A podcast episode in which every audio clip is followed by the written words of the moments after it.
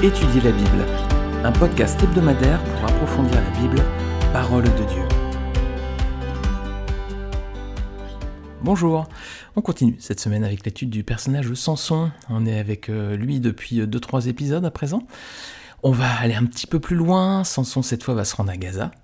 Et en chemin, il va s'arrêter chez une prostituée. C'est alors que les Philistins vont lui tendre une embuscade. On va lire cette semaine Juge chapitre 16, versets 1 à 3. Samson partit pour Gaza, il vit une femme prostituée et il entra chez elle. On dit aux gens de Gaza Samson est arrivé ici. Et ils l'environnèrent et se tinrent en embuscade toute la nuit à la porte de la ville. Ils restèrent tranquilles toute la nuit, disant Au point du jour, nous le tuerons. Samson demeura couché jusqu'à minuit.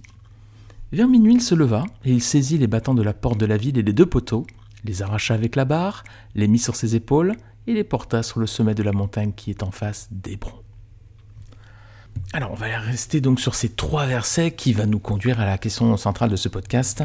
Que dit la Bible sur les relations sexuelles hors mariage? Alors déjà, Samson, il se rend à Gaza, hein, verset 1. Alors on ne sait pas hein, si cet épisode fait suite au précédent ou bien s'il se déroule plus tard, ça le texte ne le dit pas. En revanche, la ville de Gaza, ben, elle existe encore aujourd'hui, cette ville, hein, et elle fait, et là, souvent la une de l'actualité à cause de, conflits récurrents avec Israël. On en avait parlé lorsqu'on avait étudié Juge chapitre 13, euh, l'épisode sur les Philistins. Qui sont les Philistins dans la Bible? Alors le texte dit ensuite donc que Samson vit une femme prostituée et il entra chez elle. Alors encore une fois, hein, ce sont ses yeux qui dictent sa conduite à Samson. Hein. Rappelez-vous au chapitre 14, Samson avait vu une fille des Philistins, et ça avait été suffisant pour qu'il la demande à ses parents de lui donner pour femme. Alors on connaît la suite tragique de l'histoire, cette pauvre jeune femme va, mourir brûlée ainsi que son père. Je vous euh, invite à réécouter le podcast sur le juge 14, Samson et le danger du mariage avec les non-chrétiens. Alors ce qu'on voit, c'est que Samson est un personnage impulsif, hein, qui ne sait pas maîtriser ses désirs et ses tentations. Hein. Un avertissement pour nous. Hein. Est-ce qu'on sait se maîtriser? Est-ce qu'on sait euh, maîtriser nos, désirs, euh, notamment sur le plan sexuel hein? Est-ce qu'on a la maîtrise de ça? Galate 5.22 hein, nous avertit, il faut qu'on ait la maîtrise de soi. La maîtrise de soi, ça passe aussi par euh, ces différentes pulsions, on va dire, on va les appeler comme ça. Alors la prostitution, elle était assez répandue hein, au temps de l'Ancien Testament. C'est pas pour rien, les amis, si on parle souvent de plus vieux métiers du monde lorsqu'on aborde cette, pratique. Alors par contre, euh, c'est pas le plus vieux métier du monde. Euh, nous chrétiens, on sait que c'est pas vrai, hein, on sait que c'est pas ça le plus vieux métier du monde. Est-ce que vous connaissez le plus vieux métier du monde selon la Bible? Eh ben c'est jardinier, les amis. Regardez avec moi Genèse chapitre 2 verset 15. L'Éternel Dieu prit l'homme et le plaça dans le jardin d'Éden pour le cultiver et pour le garder. Voilà. Voilà, lorsque Dieu crée l'homme, le premier rôle qu'il lui confie, c'est de cultiver et de garder le jardin. Donc le plus vieux métier du monde, c'est jardinier. Voilà. Alors, n'empêche que la, prostitution, c'est très ancien, hein, malgré tout. Hein. La, première mention qu'on en trouve dans la Bible, c'est dans la Genèse. Hein. Et c'est après que Simeon et Lévi aient vengé leur sœur Dina. Vous vous rappelez, à Sichem, elle a été violentée par le prince de la ville. Et on lit en Genèse 34, versets 30 à 31.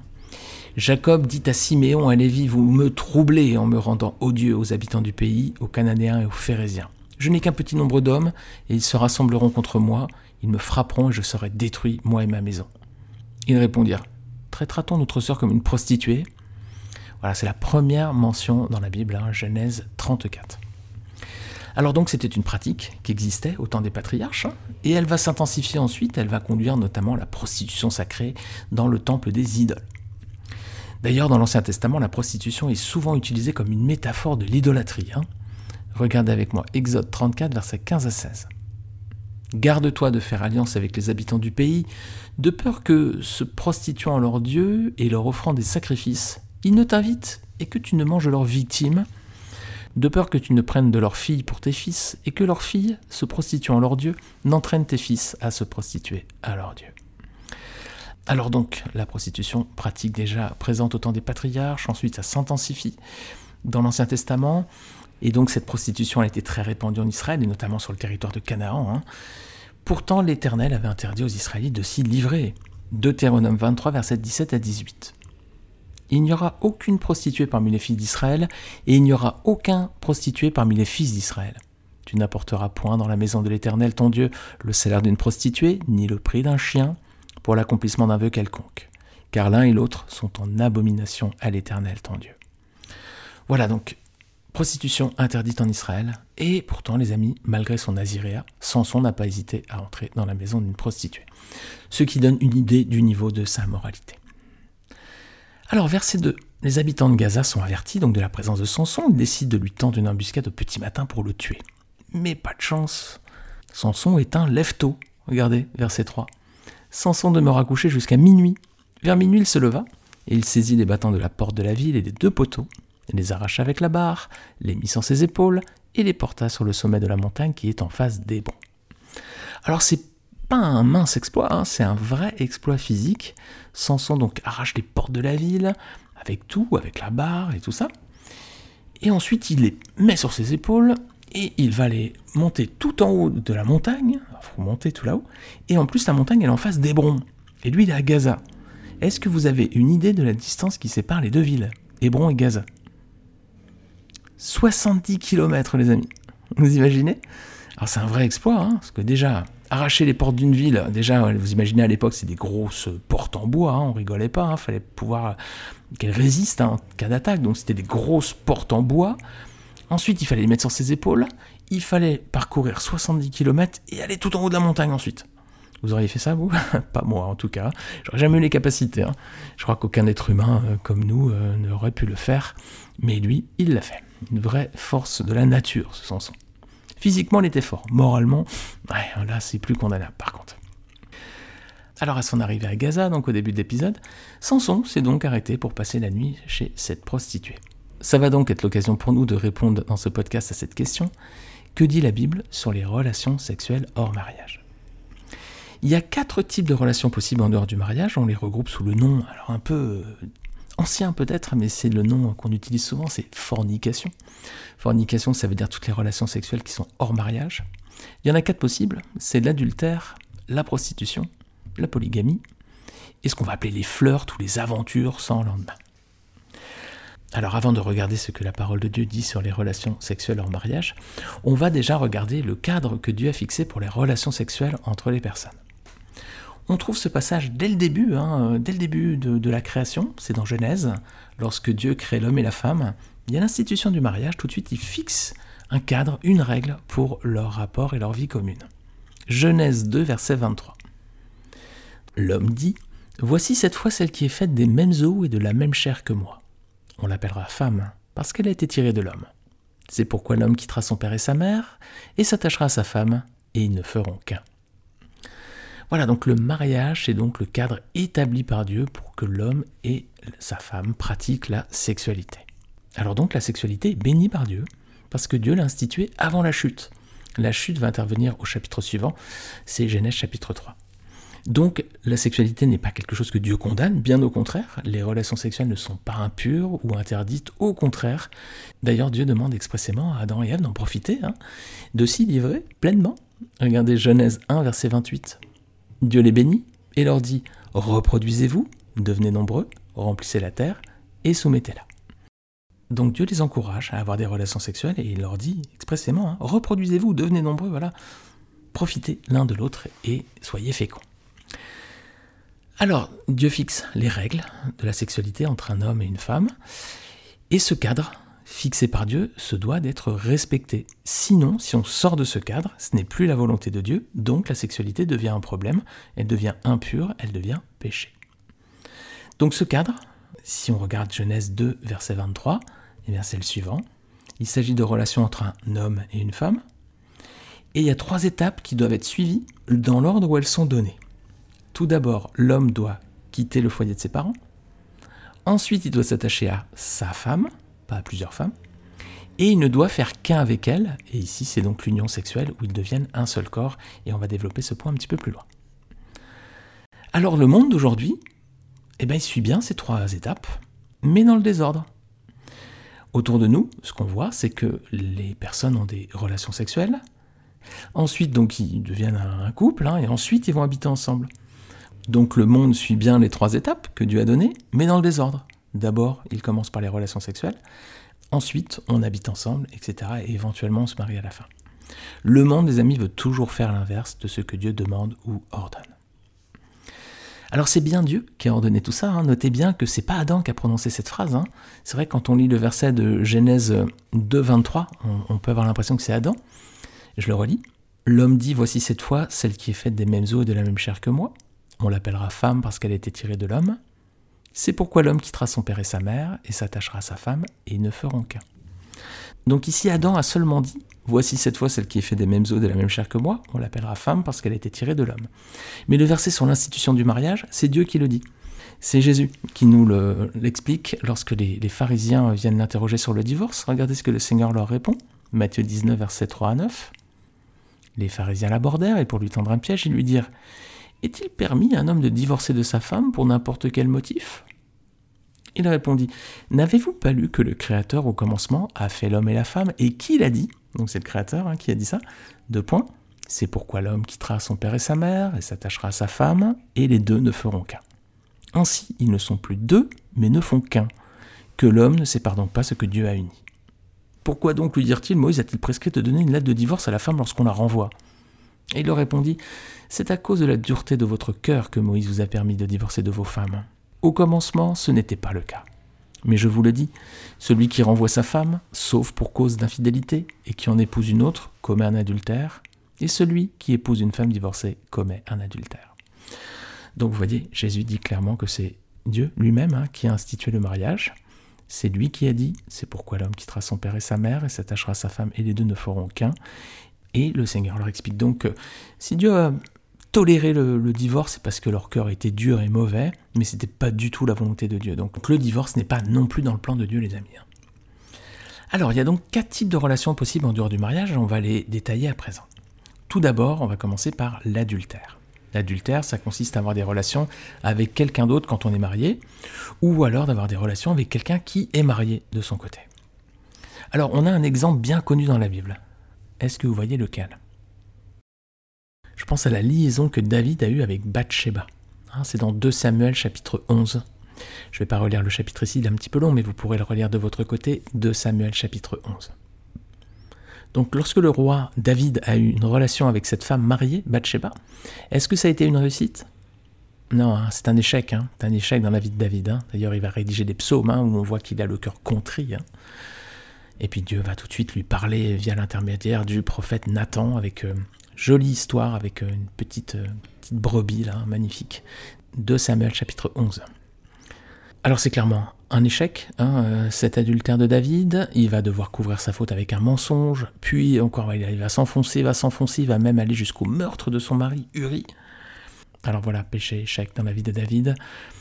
Il a succombé à la tentation, il a eu un adultère avec cette femme bah les amis, il vaut mieux reproduire l'exemple de Joseph. Hein. Joseph, il a tenu bon malgré les tentatives de la femme de Potiphar. Hein. Vous pourrez relire Genèse 39, c'est une femme mariée qui voulait coucher avec lui. Ben non, il a tenu bon et euh, il est resté pur. Genèse 39, donc si vous voulez relire cette histoire. Donc l'adultère, c'est clairement proscrit par Dieu. C'est d'ailleurs l'un des dix commandements. Hein. Euh, Deutéronome 5, 18 et 21. Tu ne commettras pas d'adultère. Voilà, c'est très clair. Hein. Je crois qu'il n'y a pas besoin de détailler plus, hein, la parole de Dieu est très claire à ce sujet. Tu ne commettras pas d'adultère. Et même, verset 21, un petit peu plus loin, tu ne convoiteras pas la femme de ton voisin. Voilà, donc l'adultère est banni en acte, mais aussi en pensée. Et c'est ce que Jésus va développer aussi dans Matthieu 5, 28. Il va dire, moi je vous dis que quiconque regarde une femme pour la convoiter a déjà commis un adultère avec elle dans son cœur. Voilà qui nous avertit aussi, les amis.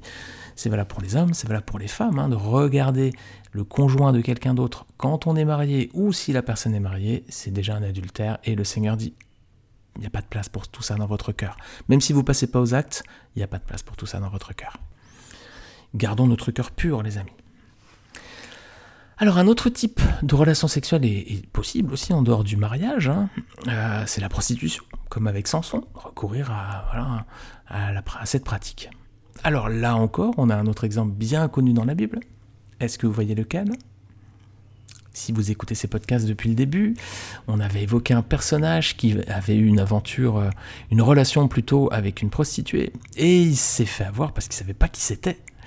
C'est Judas Hein, lorsqu'il a eu une relation, dont la prostituée, c'était en fait sa belle-fille Tamar qui s'était déguisée en prostituée, parce que Judas devait lui donner un de ses fils pour mari, parce qu'elle était déjà mariée avec les précédents fils de Judas, ils étaient tous morts les uns après les autres, et comme Judas avait peur qu'il y ait une sorte de malédiction sur cette femme, il a refusé de lui donner euh, son dernier fils, et donc c'était condamnable hein, par la parole de Dieu, et Tamar s'est fait justice elle-même. Genèse 38, vous pourrez relire ce chapitre, mais Dieu a honoré cette femme par la suite parce qu'elle entre dans la généalogie du Messie dans Matthieu 28. Alors dans cette relation, un Judas qui va voir une prostituée, est-ce que c'est une réussite? Bah non, c'est un échec pour Judas aussi. Hein. Alors le Seigneur a fait justice à cette femme ensuite, mais pour Judas, hein, c'est un échec clairement. Le Seigneur, les amis, demande à ses enfants de s'éloigner hein, de ce type de pratique qui souille l'homme. Euh, la prostitution, clairement, ça rend esclave et puis ça, salit le, le, corps de l'homme. Proverbe 23, versets 26 à 28. Mon fils, donne-moi ton cœur et que tes yeux prennent plaisir à mes voix. En effet, la prostituée est une fosse profonde et l'inconnu un puits étroit. Elle se tient en embuscade comme un brigand et elle augmente le nombre d'infidèles parmi les hommes. Voilà, le Seigneur nous dit de nous tenir à l'écart de ces pratiques. Le Seigneur a donné la sexualité hein, pour que le couple puisse profiter l'un de l'autre entre hommes et femmes. Il n'y a pas de raison de faire un commerce d'une bénédiction que Dieu a donnée. Donc ne, pervertissons pas ce que le Seigneur a donné comme un don euh, à l'homme et à la femme dans le cadre du mariage. Alors on va voir la, troisième euh, façon d'avoir des relations en dehors du mariage. Ce serait la polygamie, hein, le fait d'avoir plusieurs femmes. Comment euh, la Bible considère cela, hein, le fait qu'un homme ait plusieurs partenaires. Voilà. Ben, la polygamie, c'est encore une fois, c'est des relations sexuelles hors du cadre permis par Dieu. Hein. En effet, Dieu a bien dit que l'homme s'attachera à sa femme. Il n'est pas écrit à ses femmes. Donc, le plan de Dieu, c'est un homme, une femme. Il a donné Ève à Adam, il n'a pas donné plusieurs femmes, il n'en a donné qu'une seule. Hein. L'homme s'attachera à sa femme et pas à ses femmes. Donc déjà, la polygamie n'est pas non plus dans le plan de Dieu. Hein. Et là encore, on a un exemple célèbre dans la Bible. Alors il y en a plein, hein. dans la Bible il y en a beaucoup, hélas. Mais je pense notamment à Abraham, lorsqu'il a eu une relation avec Agar, sa servante. Est-ce que ça a été une réussite? Là encore Non, un échec total. Hein. ça va entraîner des conflits familiaux, donc Agar va être euh, congédiée puis envoyée dans le désert. Et puis donc il y aura un enfant qui va naître de cette relation. C'est Ismaël. Ismaël donc aura des relations très compliquées ensuite avec son frère Isaac. Donc là encore, on a un cas de polygamie et là encore, c'est un échec. Alors il y a plein d'autres exemples dans la Bible, les amis. Je pense notamment à Salomon le grand roi d'Israël, connu par sa sagesse, euh, à la fin de sa vie, c'est plus le cas. Hein. Est-ce que vous savez combien de partenaires a eu Salomon? Regardez avec moi. 1 roi chapitre 11 versets 1 à 4. Si vous ne connaissez pas le nombre, il va vous surprendre. 1 roi chapitre 11 versets 1 à 4. Le roi Salomon aima beaucoup de femmes étrangères en plus de la fille du pharaon des Moabites, des Ammonites, des Édomites, des Sidoniennes, des Hittites. Alors elles appartenaient aux nations à propos desquelles l'Éternel avait dit aux Israélites, Vous n'irez pas chez elles et elles ne viendront pas chez vous. Elles entraîneraient certainement votre cœur à suivre leur Dieu. Ce fut à ces nations que Salomon s'attacha par amour pour ses femmes. Il eut 700 princesses pour femmes, ainsi que 300 concubines. Et ces femmes détournèrent son cœur. À l'époque de la vieillesse de Salomon, ces femmes entraînèrent son cœur à suivre d'autres dieux, et il ne s'attacha pas sans réserve à l'Éternel, son Dieu, comme l'avait fait son père David. Voilà, 700 femmes, 300 concubines, soit 1000 partenaires, les amis. Résultat, bah, il s'est éloigné de Dieu, hein, évidemment, et cela l'a même conduit à l'idolâtrie. Donc là encore, les amis, là encore, la polygamie n'est pas dans le plan de Dieu. Voilà les amis, je vais m'arrêter là pour cette semaine, parce qu'on est dans un format podcast 15 à 20 minutes, je vais vous faire cette étude en deux parties. Donc la semaine prochaine, on verra la suite. J'espère que ces versets vous feront déjà méditer pour cette semaine. N'hésitez pas à relire le passage que je n'ai pas lu, que je vous invite à lire de votre côté. Et puis on se retrouve la semaine prochaine donc pour la suite de cette étude sur euh, les relations sexuelles hors mariage sont-elles permis selon la Bible. Bonne semaine à tous, ciao ciao